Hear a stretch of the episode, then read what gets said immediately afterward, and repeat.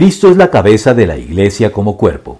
pero el Espíritu Santo es quien nos faculta para ser miembros de este cuerpo. La etimología del verbo bautizar significa sumergir, razón por la cual el bautismo en agua, rito de iniciación por excelencia del cristianismo, era hecho en el Nuevo Testamento de manera sistemática por inmersión y no por aspersión, como lo hace la Iglesia Católica Romana. Pero la Biblia habla de otra clase de bautismo experimentado por los creyentes, llevado a cabo por el Espíritu Santo con cada uno de nosotros. El bautismo en el cuerpo de Cristo, es decir, la iglesia o asamblea de creyentes, al que Pablo hace alusión con estas palabras.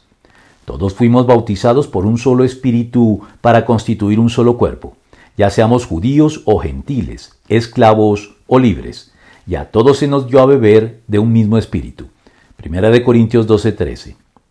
Este bautismo consiste entonces en el acto por el cual Dios, por medio de su Espíritu, nos introduce o sumerge en el interior de su iglesia, llegando a formar parte de ella como miembros en toda propiedad, responsabilidad y privilegio.